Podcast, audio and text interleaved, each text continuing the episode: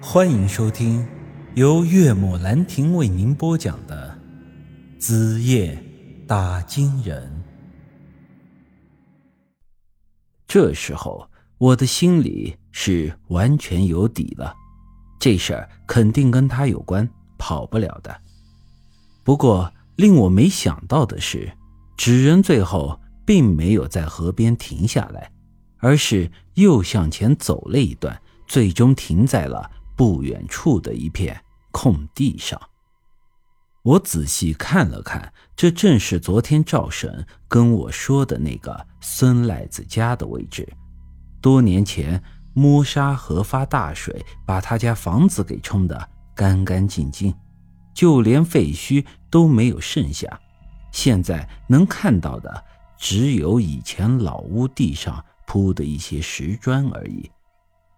这一片空地的面积很大，足有六七平方，可以想象孙赖子家的老房子有多大。不过赵神也说了，孙赖子祖上在民国年间是当官的，这房子应该是那时候置办下的。此后孙家几代人都住在里面。说来那场大水也真是发的可惜。不然的话，孙赖子要是把这么大栋老宅子给卖了，也不会落得个要饭的下场。纸人到了位置之后，便不再动弹了。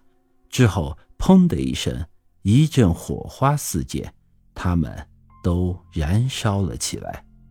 片刻的功夫，便被烧得干干净净。这时，王二狗对我说道。呃，宇哥，这是啥情况啊？难不成莹莹她在这儿？这片空地由于那些石砖的缘故，并没有长多少草。放眼一望，四周都是空荡荡的，啥东西也没有。一阵夜风吹过，王婶颤颤巍巍的挽住了王博的胳膊。这地方冷飕飕的。我我咋感觉这么害怕呢？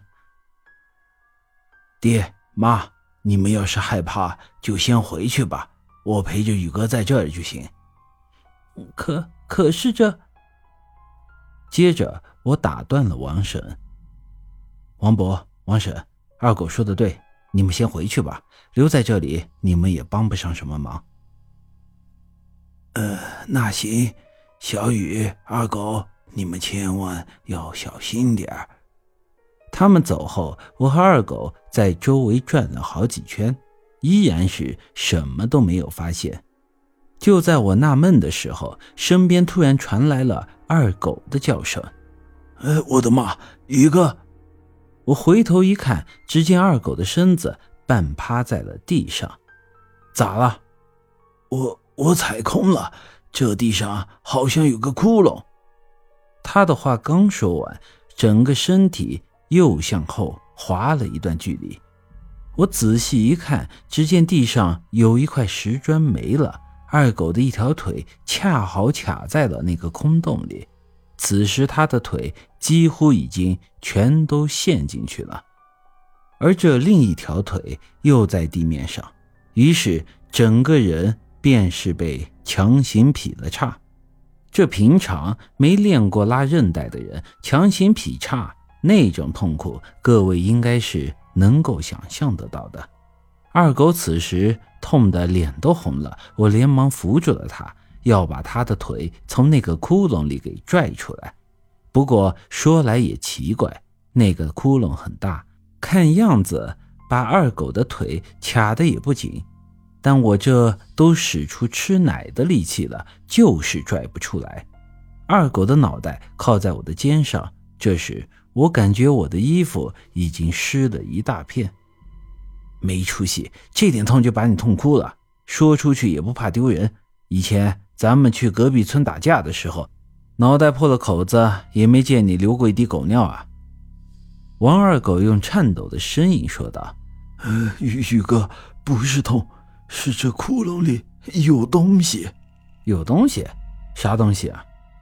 好，好好像是一只手抓在了我的脚腕上，冰凉冰凉的。我的妈呀！我皱了皱眉，操，还有这种事？二狗，你先忍一忍啊！说着，我松开他的腿，要从我的口袋里取出东西来。果然，那窟窿里有东西在抓着他的脚往下拽呢。我松手的一瞬间，他的腿又被拉进去了一截。如此一块石砖已经卡在了他两腿之间的位置，二狗哭得更大声了。冷静点，有只手又咋了？别怕，我马上帮你。不是啊，玉哥，疼呐，卡着我的蛋了。呃呃，这。本集已经播讲完毕，欢迎您的继续收听。